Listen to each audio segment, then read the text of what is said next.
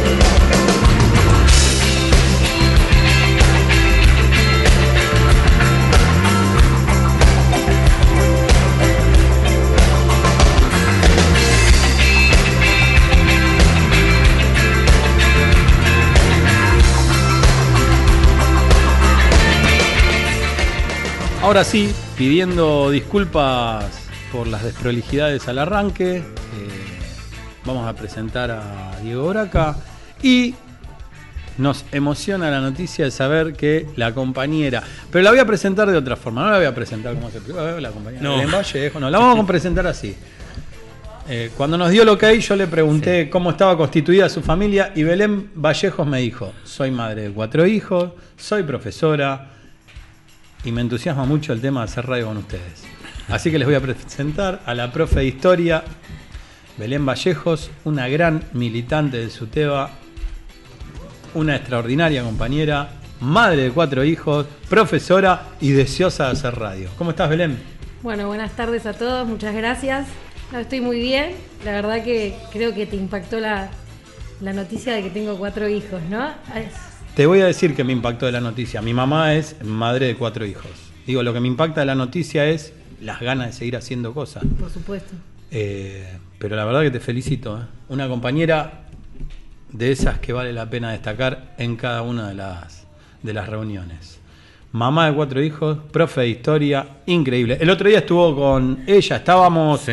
Vos sabés que yo te llamé por teléfono a vos y no me atendiste, y llamamos a Marina y nos atendió, porque habían estado las dos Mm. en la charla, y salió al aire Marina y nos explicó la charla que habían tenido sobre Evita. Evita, el día de la... Perdón, señora H, voy a seguir moviendo el micrófono, no me pegue, por favor.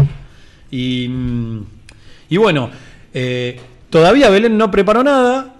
Me dijo, digo, no preparé nada. Vos ven igual a la radio, vino a la radio y la vamos a presentar como la compañera eh, nueva de la radio. Va a tener que cambiar el spot. Vamos a decirle al compañero que cambie el, el spot y que presente a la compañera también. Ahora voy a comentarlo porque le pedí permiso a Sebastián Rigoli. Esto lo hacemos cortito así Sí, y sí. volvemos a la patética forma de comunicar de algunos personajes. Sebastián Rigoli, el compañero nuestro, dio positivo de COVID. Se hizo largo el positivo de COVID del compañero. Eh, gracias a la Pachamama pudimos discutirlo entre risas. Fue no asintomático, pero la pasó bastante bien. Mi hermano también dio positivo de COVID, él la pasó bastante mal. Y lo que ocurrió es que tomamos la decisión de que no tendría, no tenemos por qué escondernos de estas cuestiones. Empezó a pasar esto que pasaba en alguna época, que si te veían mamá soltera, lo que contó Facundo Cabral, se cruzaban de vereda. Ahora to- em, mi compañera me dijo, es mejor quebrarte una pierna que toser en la calle, Sí. porque si toses te matan. Bueno, y eso ocurre. Yo ya les comenté a mis compañeros, si levanto la mano tienen que seguir hablando de ellos, porque hoy estuvieron jugueteando en mi garganta con un aparato para verme las cuerdas vocales. Uh, Eh, arrancamos con el temblor, ¿por qué? Porque en realidad de verdad hacen temblar la democracia de determinados personajes. Yo no sé qué opinan Belén y Diego, pero lo de Pergolini fue un- fue casi Sí. miserable, fue bordeando lo nefasto, porque no solamente eh, escupe sobre el, el poder legislativo, el tipo escupe sobre la sociedad que vota. sí, pero igual de todas maneras de, de Mario Pergolini no me sorprende nada. Claro. Eh, no, lo que pasa, el tema es que cuando él, cuando él comienza en los medios, comienza con, con la TV Ataca, ¿no? Es el primero, antes de hacerlo por mí. Es, eh, creo que son los inicios, no, no lo recuerdo bien. Eh, tal vez el contexto histórico era distinto, ¿no?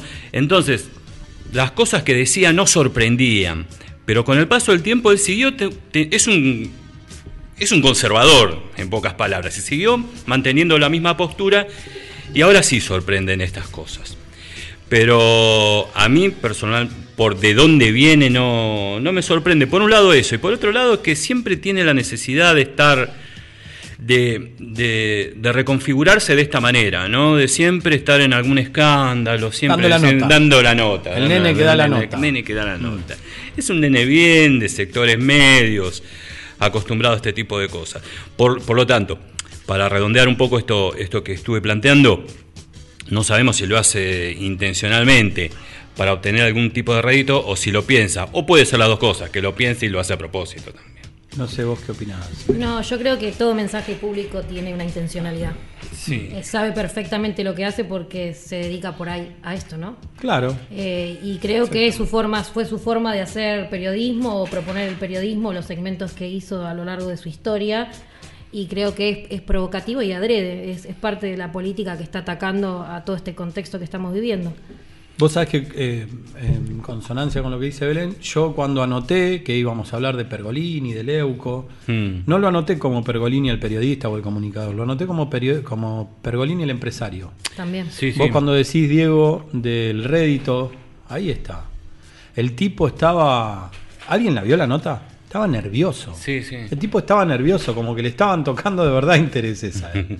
El tipo estaba sumamente ofuscado y en realidad yo me lo tuve que anotar porque la ley no la sé, no la tengo recontra clara con la ley, pero la ley no obliga a los trabajadores freelance a pasar Mm. a una situación de De relación de dependencia. Sí, sí. Lo que sí obliga al empresario a que si el trabajador nuevo quiere tratar como relación de dependencia, lo, lo puede hacer, es un arreglo que va a tener que hacer con el empresario, y el que prepandemia estaba en situación de relación de dependencia, Sí, puede. por supuesto que puede. Puede. ¿Qué pasa? Me parece que hay muchos empresarios que. Yo. A mí esto me lo dijo alguien que.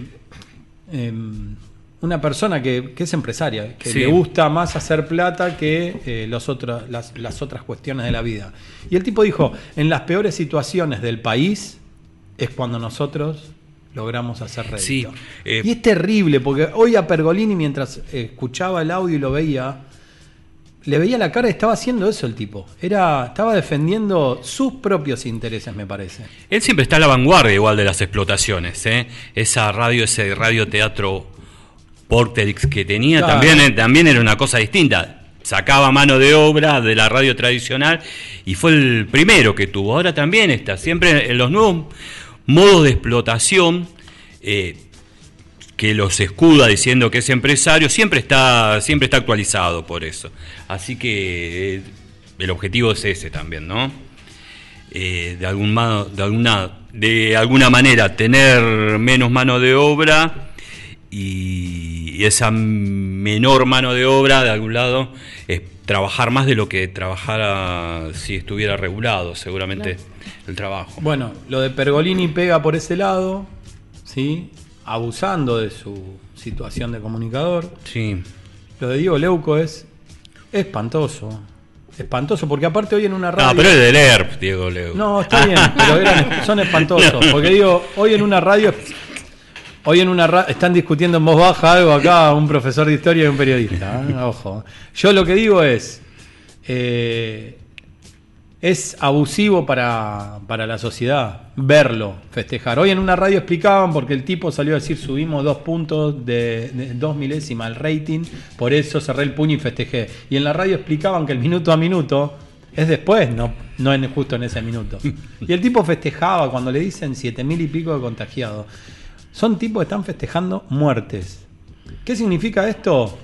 Yo no tengo ninguna duda de que si a los tipos le dieran la posibilidad de elegir entre tomar un gobierno por las armas o por los votos, me Sí. parece que elegirían la primera opción.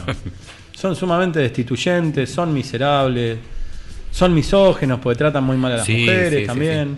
Y eh, yo considero que nosotros tenemos una batalla cultural por, cultural por delante extremadamente grande, porque hay algo que está ocurriendo y a mí me da miedo y es que me parece que la estamos perdiendo. No sé qué piensan ustedes, chicos. La batalla cultural De la comunicación, ¿eh? de la comunicación, pero eh, todavía estaríamos ahí, todavía no estaríamos perdiendo la batalla. Yo pienso que no. Yo lo puse en- de manifiesto. Sí, esto ah, ¿lo porque- pusiste en duda? No, no en duda, de manifiesto para que lo discutamos.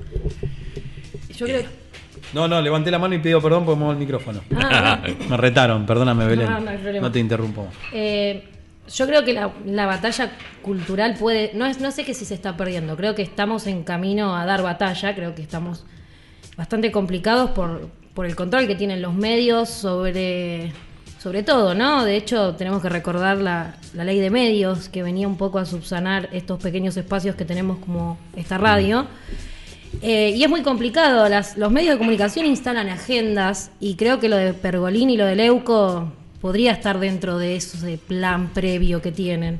¿no? no solamente los, los medios en general, sino que, como les decía en un principio, por ahí vos decís el nerviosismo de Pergolini. El nerviosismo de Pergolini justamente está a raíz de sus intereses porque aparece un Estado que establece una ley de teletrabajo donde va a haber límites en cuanto se cobra el tiempo de trabajo y sabemos que a lo largo de la historia, cada vez que aparece una ley o un marco legal que defiende los derechos de los trabajadores, el empresario tiembla y en los medios de comunicación es una empresa.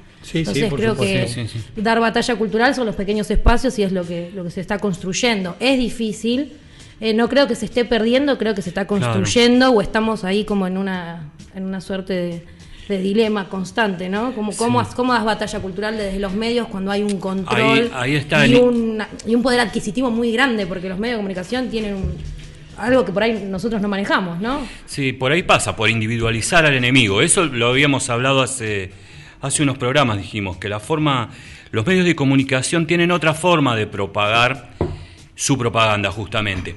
Esto es lo que, lo que dijimos, ¿no? Antes, para ver un programa gorila tenías que ver desde el llano, tenías que ver a Bonelli y al otro que se sentaba y vos sabías que estabas viendo eso. Ahora no.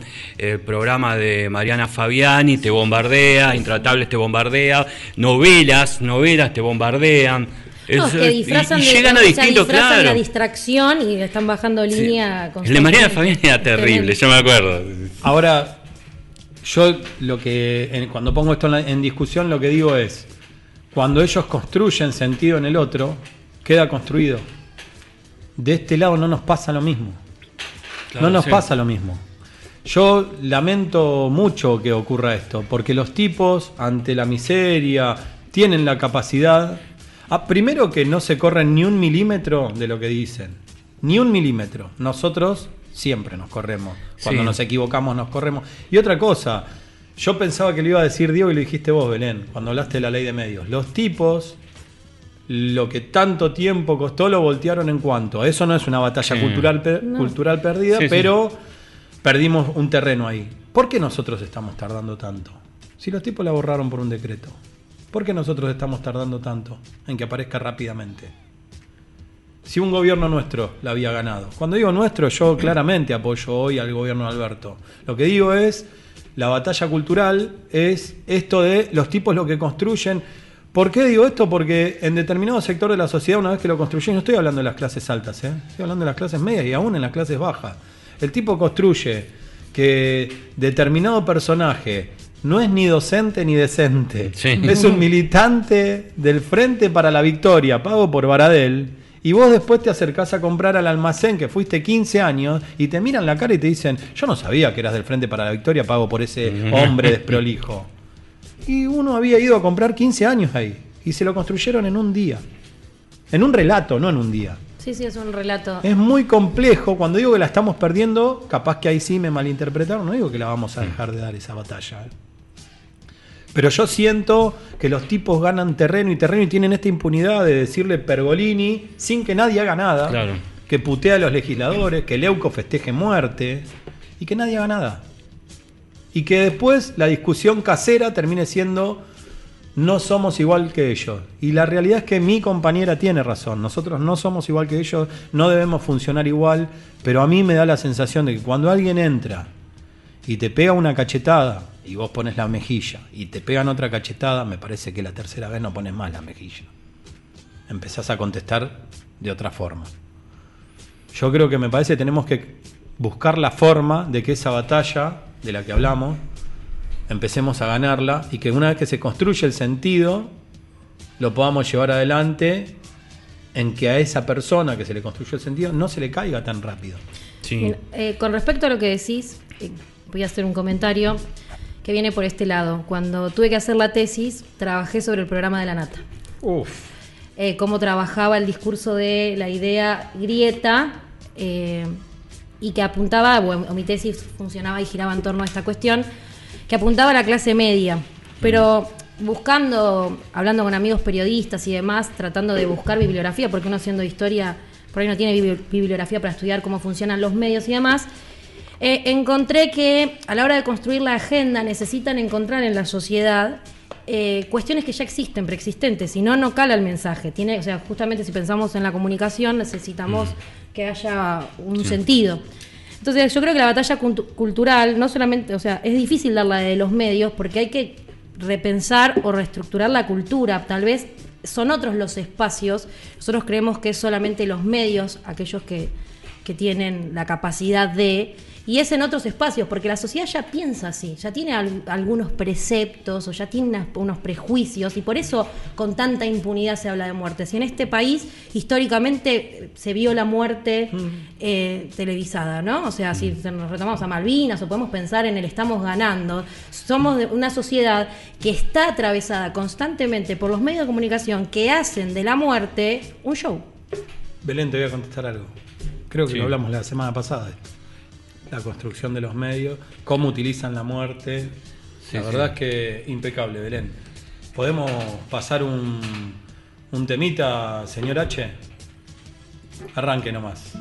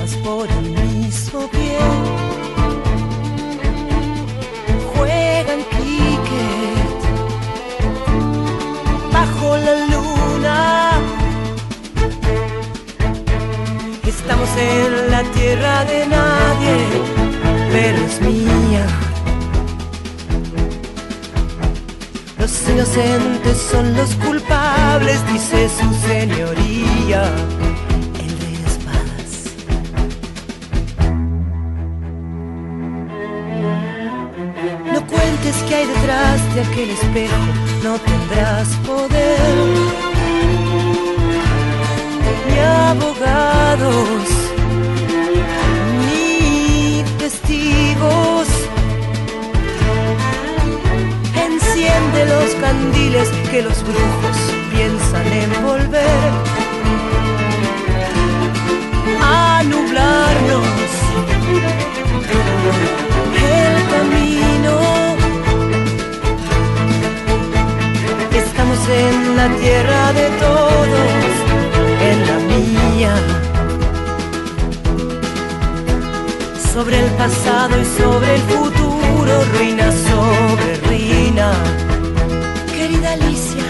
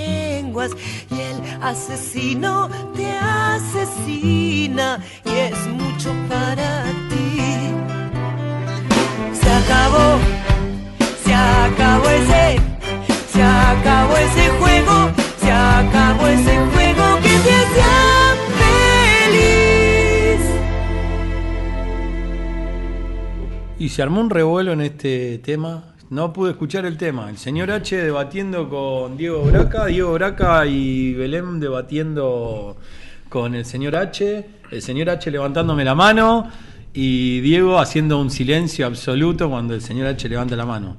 Es casi una dictadura esto. El señor H levanta la mano y todo el mundo se calla. No puede ser esto. Eh, bueno, si hablamos Sí. de derecho, hablamos de, también tenemos que hablar de los derechos laborales. Y hay algo Sí. que atraviesa todo, que es eh, San Cayetano, creo. Acá tengo un compañero que, que es dirigente SCAU, eh, Católico, católico. católico, sí. Yo creo que todos tenemos un poquito de catolicismo adentro, los que en la familia su raíz es católica. Pero insisto en esto, el que no es muy católico, como en mi caso, le dicen San Cayetano y se le pone la piel de gallina. Por el trabajo, por... Y hoy estaba leyendo una cuestión eh, que pasó eh, con San Cayetano en la época de, de la dictadura, en el 81, y es ahí donde eh, pensaba que se empezó a... Nosotros tenemos una forma de mirar el horizonte y la derecha tiene una forma de mirar el, el final del túnel. Sí. ¿no? Casi muevo el micrófono, pido perdón. La derecha mira al final del túnel y lo que pasa en el túnel es una carne picada. Y nosotros, cuando miramos el horizonte, siempre estamos en busca de derechos. Ese año, en el 81, si no me deja mentir Viola y Belén, eh, Viola, eh, de Braca y Belén, eh, conducía el país Viola, ¿no? Sí. Ah, está bien entonces, vamos bien hasta ahí. Y la CGT le propone una marcha, Sí. la cual el gobierno le rechaza, pero igual marchan. ¿Desde dónde digo? Desde Quilmes, Desde ¿no? Quilmes, de- desde la parroquia, eh, creo que algo de Bernal se llamaba, sí. Bueno, marchan desde Quilmes, pero no mucha gente. Marchan 1500, calculo que habría no miedo, sino pánico en esa época. Sí. Y el 7 de noviembre Sí. la hacen y hay como una comunión entre la CGT, la iglesia, movimientos sociales, estaban las madres de Plaza de Mayo Sí. ya ahí, y confluyó en una marcha, mega marcha Sí. de 50.000, 50.000. 60.000 personas. ¿Cuál Ahí. era el eslogan? Paz, Eh, Pan Pan y trabajo. y trabajo. trabajo, sí. La primera tenía otro eslogan, ¿eh? La de. La del 7 de del 7. agosto. Eh, contra el hambre. Marcha contra el La hambre. marcha contra el hambre. Exactamente, sí. bien, Sí, Diego. el, eh, lo, que, lo que pasa es que en el año 79, una ley directamente, esta ley, eh, lo que intenta hacer es desorganizar, ya de alguna manera sacar a la CGT, borrarla de- directamente eh, eliminaba todo, todo sindicato, todos los sindicatos. Entonces, para tratar de organizarlo, para tratar de, de alguna manera ver que tenía algún tipo de fortaleza, organizan esta primera marcha del 7 de agosto del año 81. También tenemos que tener en cuenta que en el año, ese año, eh, en el mes de junio se había hecho el primer paro que hace la CGT a la dictadura militar, que la verdad que fue eh, realmente tuvo un acatamiento muy grande y también incluso hasta hubo, hubo dos fallecidos en este. En, este, en las revueltas que se hicieron por ese paro. Así que de alguna manera trataron de reorganizarse, hacen esta primera marcha, que bien como vos dijiste, Diego, eh, eh, de alguna manera seguramente amenazados también, también los dirigentes y la gente trataron de imponer el miedo, eh, no tuvo mucho éxito. Pero con el correr de los días se fue rearmando la CGT y finalmente en noviembre se termina haciendo esta marcha, que esta marcha sí llega hasta el santuario de San Cayetano y con 50.000 personas, y ahí demuestran que finalmente la CGT tiene el mismo poder que había tenido en los meses de junio. ¿Quién conducía la CGT en ese momento? Eh, Saulo Baldini. Bien, Diego. Saulo Baldini. ¿Puedo decir algo, Diego, Sí. Belén y señor H? Yo cada vez que propongo algo es para ponerlo incómodo a Diego y me termina haciendo poner colorado. Nunca lo pongo incómodo. Me dijo datos que Se fue al 79, de hecho. Increíble, Diego. Impecable. Todo un historiador sos. Belén te Bueno. estaba escuchando atentamente. Yo no sé qué voy a hacer entre dos profes de historia acá. Pero No, bueno, pero digo, bueno. al final del túnel y el horizonte, nuestro horizonte siempre es la lucha por los derechos. Igual fíjese que en este tipo, todos, ¿no? Fíjense que en este tipo de marchas religiosas se gestaron muchas cosas dentro de este país, ¿no? La primera marcha, la primera marcha de alguna manera del año 45, la primera marcha gorila que estaba eh, anteri- fue anterior, los meses anteriores al 17 de octubre, fue, organizada por cierto sector de la iglesia que se oponía a Perón. Y después, la marcha del año 55, la que baja a Perón, se, se organiza, la organiza una iglesia en el día de Corpus Christi y en la marcha de, Cor- o- de Corpus Christi, que finalmente pone a toda la iglesia en contra del peronismo en el año 55. Impecable. Así que em, siempre se terminan de alguna manera gestando en motivos religiosos estas cosas. Yo lo voy a felicitar, Diego. ¿Usted qué opina de la iglesia, Belén Vallejo? Dígamelo. Ahora bien, yo quiero poner incómodo a todo el mundo. ¿La puse incómoda? No, no, no, para Claro nada. que no. El silencio no fue por incomodidad. Fue No, por no, sorpresa. no, perdón, capaz que me, me equivoco. No digo qué opina de la Claro, iglesia como religión. Digo. ¿qué, qué opina de la iglesia en consonancia con determinados movimientos políticos? Eso quiero preguntar. Porque la iglesia también fue partícipe de actos terribles Sí. en la época de la dictadura. Sí, hay políticos buenos, políticos malos. No, por supuesto, pero se supone eh, que la religión-. No, yo creo que hay que diferenciar la institución tal vez de las creencias. Porque ¿Viste? a veces Que no te va- puse incómoda, No, no, es que creo que va asociado a eso. Coincido con lo que dice acá el compañero Braca, que es real en nuestro país. eh, grandes movimientos, como también vos decís, coincido con lo que vos decís. eh, grandes movimientos giran en torno a lo religioso, pero también nos- no nos podemos olvidar nuestro origen. Eh, nuestro origen español también tiene mucha impronta a la iglesia, eh, para bien o para mal, nos guste o no.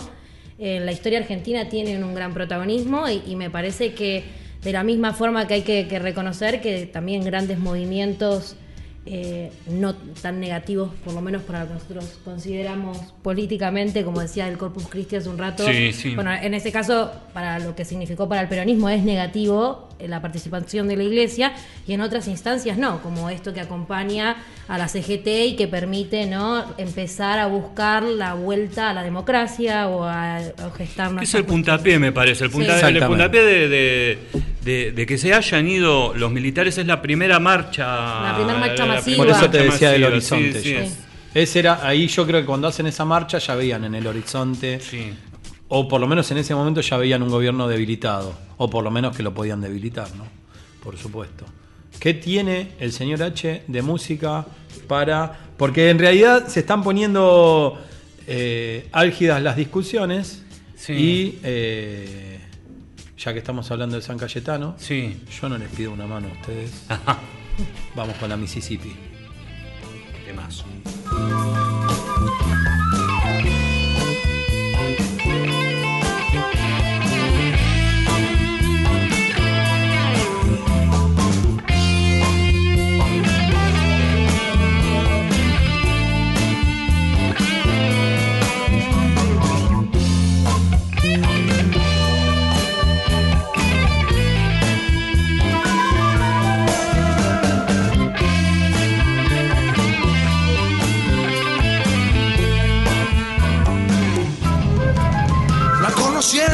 Cayetano, sentada muy temprano en la vereda. Perdida entre la gente, en medio de una larga procesión. Y en ese loco torbellino, borracho como un vino, me dejó. Porque vi sus ojos negros y todo el mundo pronto desapareció.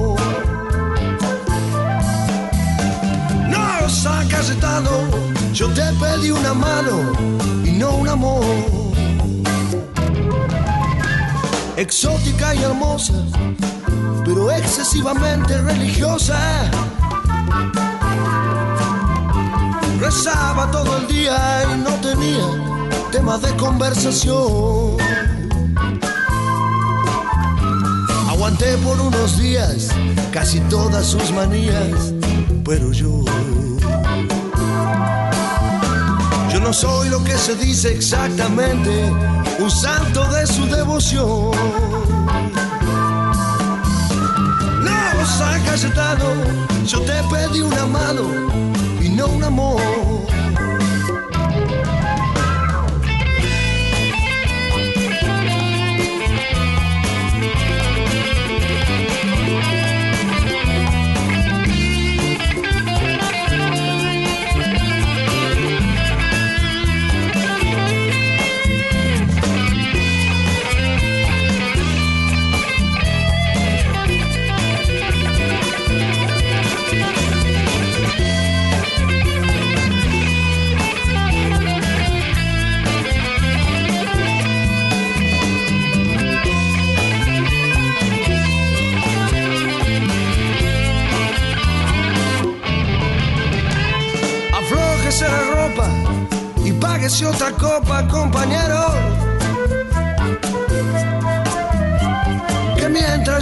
Cuento la historia de otro amor que no duró.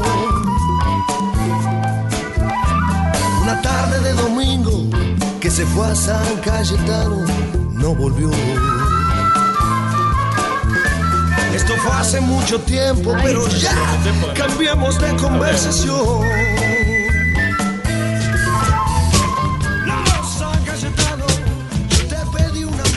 No dije ni buenas noches ni buenas tardes hoy, Diego, pero lo voy a volver a comprometer a Diego Braca.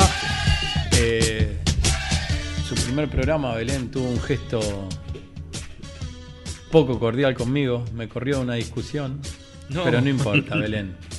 Te voy a bancar a muerte porque en estas discusiones de entre, entre bloques, entre el señor H y yo, creo que nos estamos haciendo un festín. Diego Braca estaba comentando algo hoy de la iglesia, recién, en, perdón, en el bloque de la iglesia, y yo quiero que lo repita acá. ¿Por qué? Quiero que lo repita acá. Porque es un crack. Yo digo, es el jugador de toda la cancha en historia. Eh, cuando yo le hice la pregunta a Belén, le voy a pedir perdón al aire, no le especifiqué la pregunta. Entonces sí la comprometí. Yo lo que digo es que la iglesia tiene dos lugares bien, bien, bien diferenciados, como el señor H bien lo dijo recién en el bloque, derecha, izquierda. Izquierda.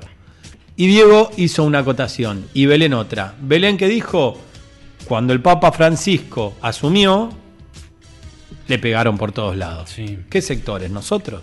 Claramente no. No, no. Y Diego dijo otra cosa. Cuando el Papa Francisco asumió, dale Diego, por favor, decí Cuando todo el Papa, eso. lo primero que hace el Papa Francisco, como, buen representante de la iglesia tercermundista, la iglesia tercermundista tenía de alguna manera un organizador, un creador, que era el padre Bofa, brasilero. Eh, cuando asume Francisco, lo primero que hace, a los pocos días va a Brasil, va al encuentro de la juventud, agradecerle al padre Bofa eh, y de alguna manera rendirle un homenaje por...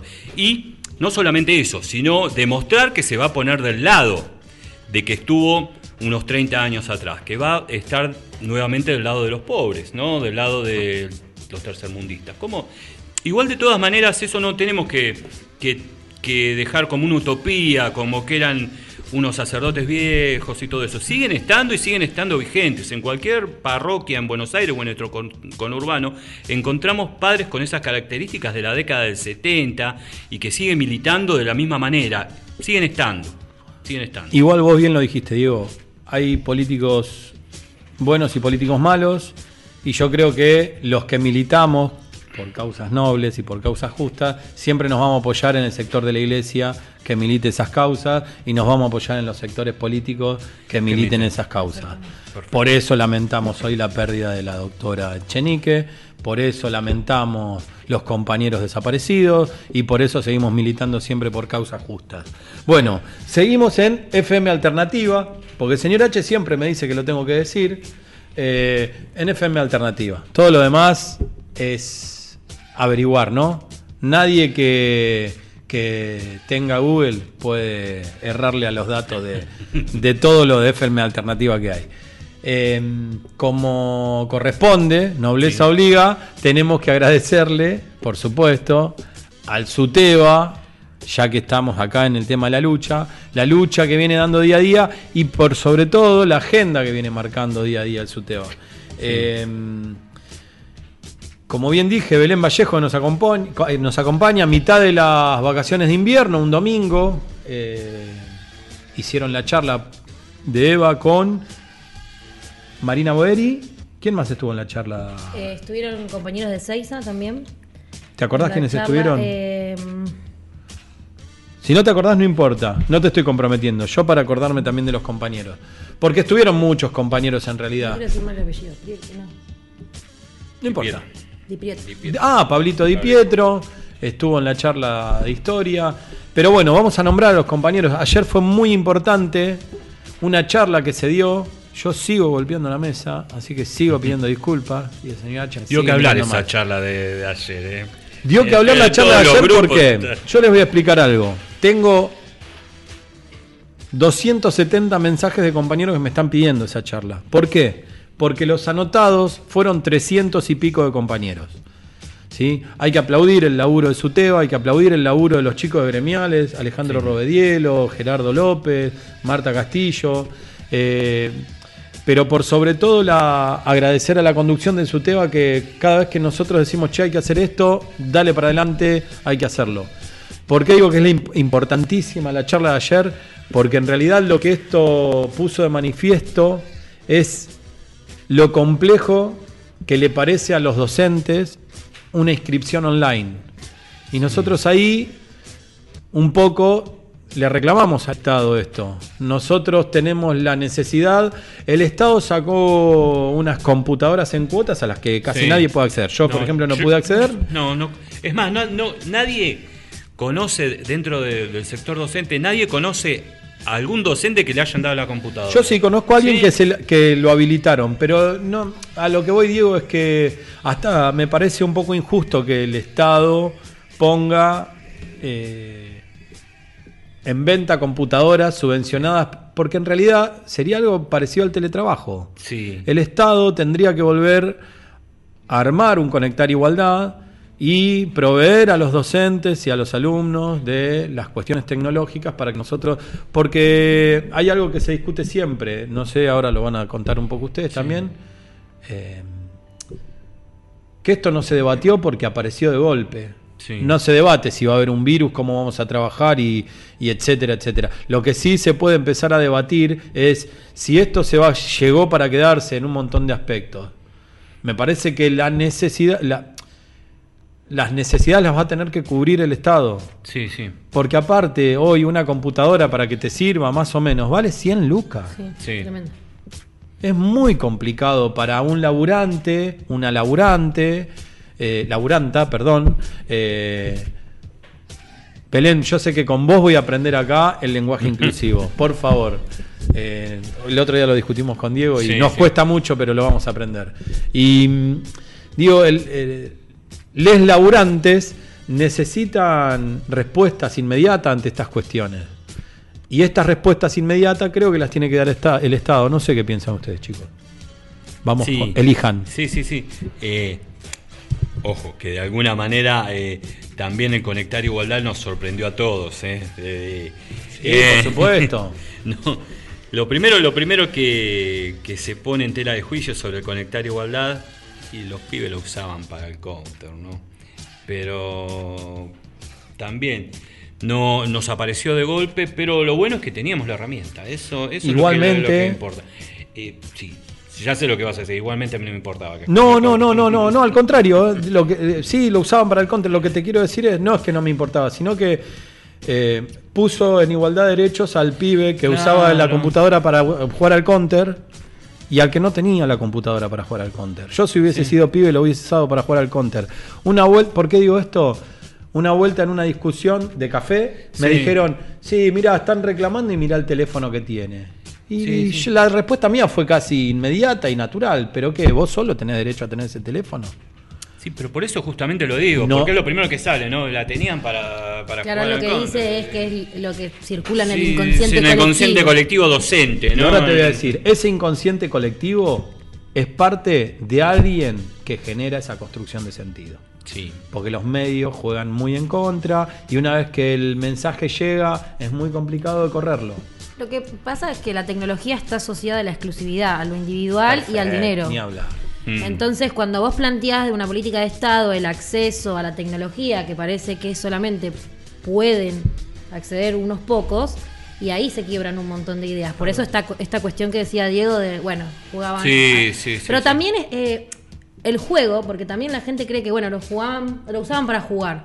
Pero también lo que no entienden es que también está, es su forma de socializar. Los chicos de esta generación socializan así, aunque a nosotros nos parezca que es que no, que no se puede.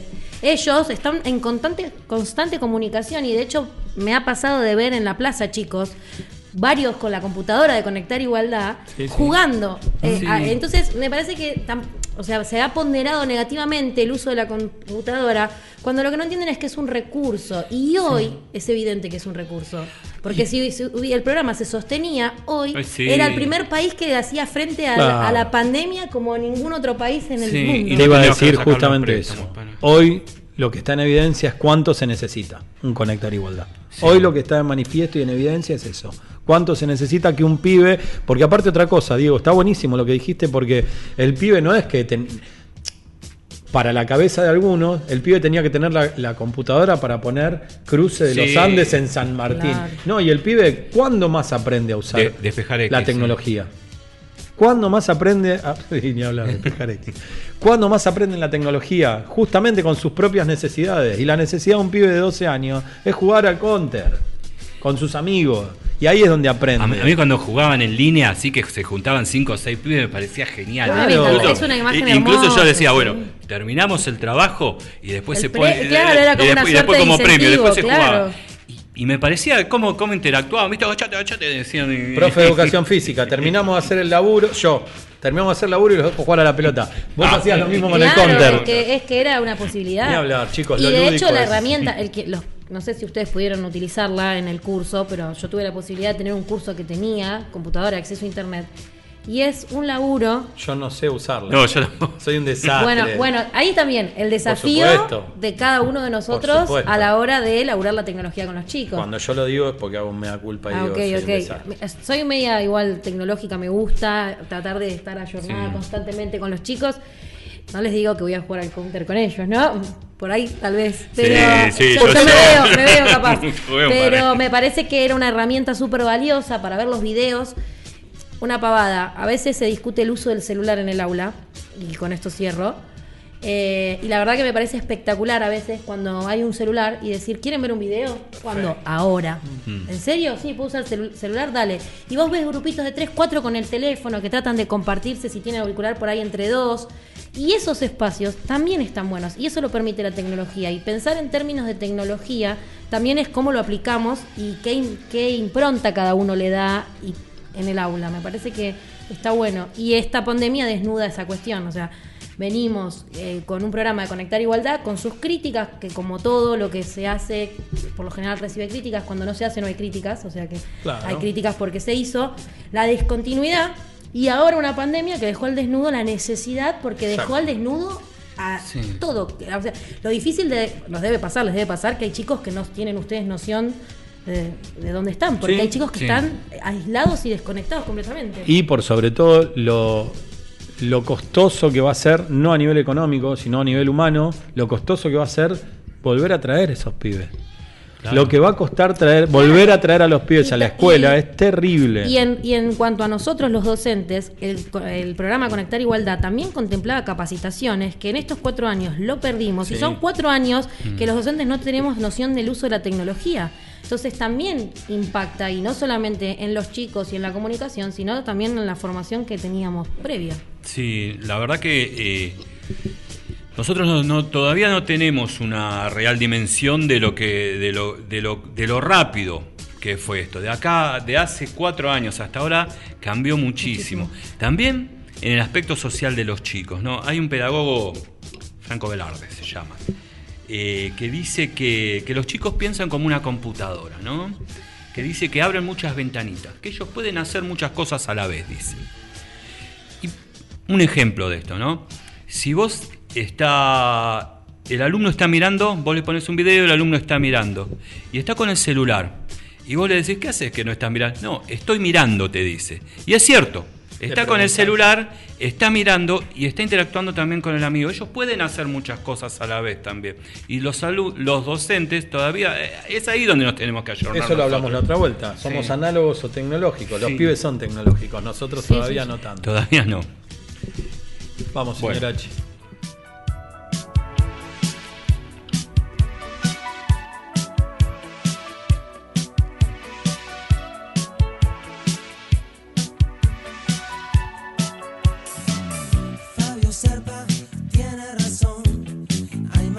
entre la gente. No sé qué quieren ni de dónde son, ni qué hacen aquí en la tierra. Pero de algo estoy seguro: que están copando el mundo a traición. Yo ya lo sabía de antes. Estoy pensando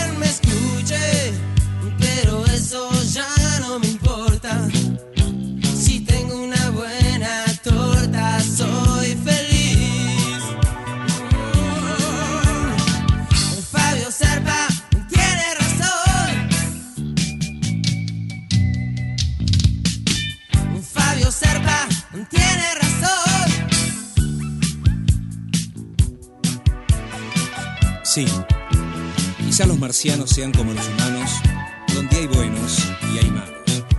Pero yo estoy seguro que los extraterrestres deben venir en son de paz. Por eso pedimos razón. que traigan amor, mucho amor, a esta civilización tan necesitada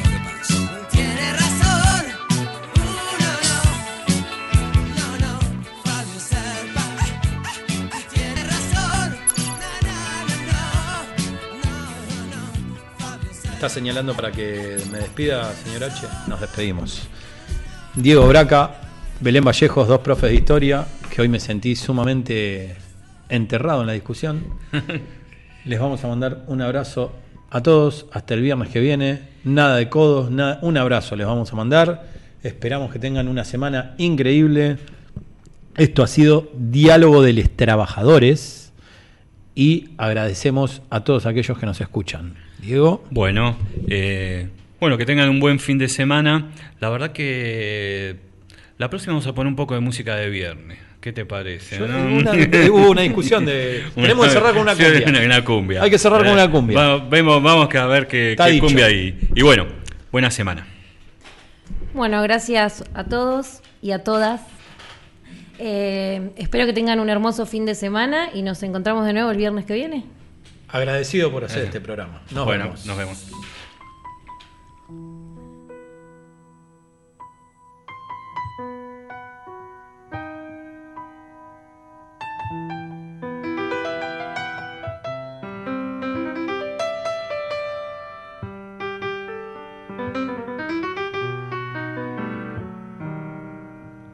prendido a tu botella vacía, esa que antes siempre tuvo gusto a nada. apretando los dedos, agarrándome, dándole mi vida a ese para avalanchas.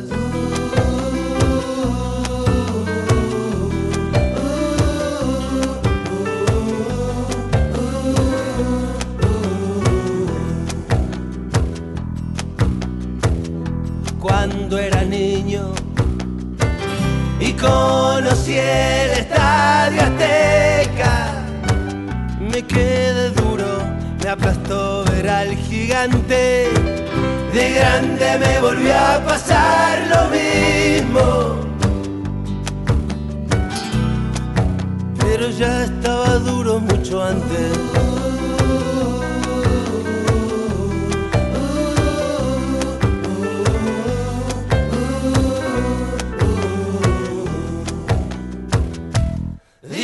Que hay, dicen que hay un mundo de tentaciones.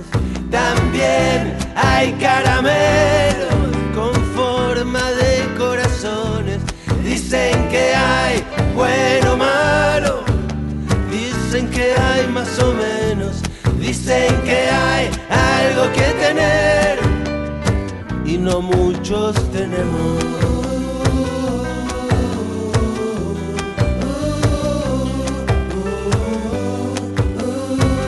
No muchos tenemos.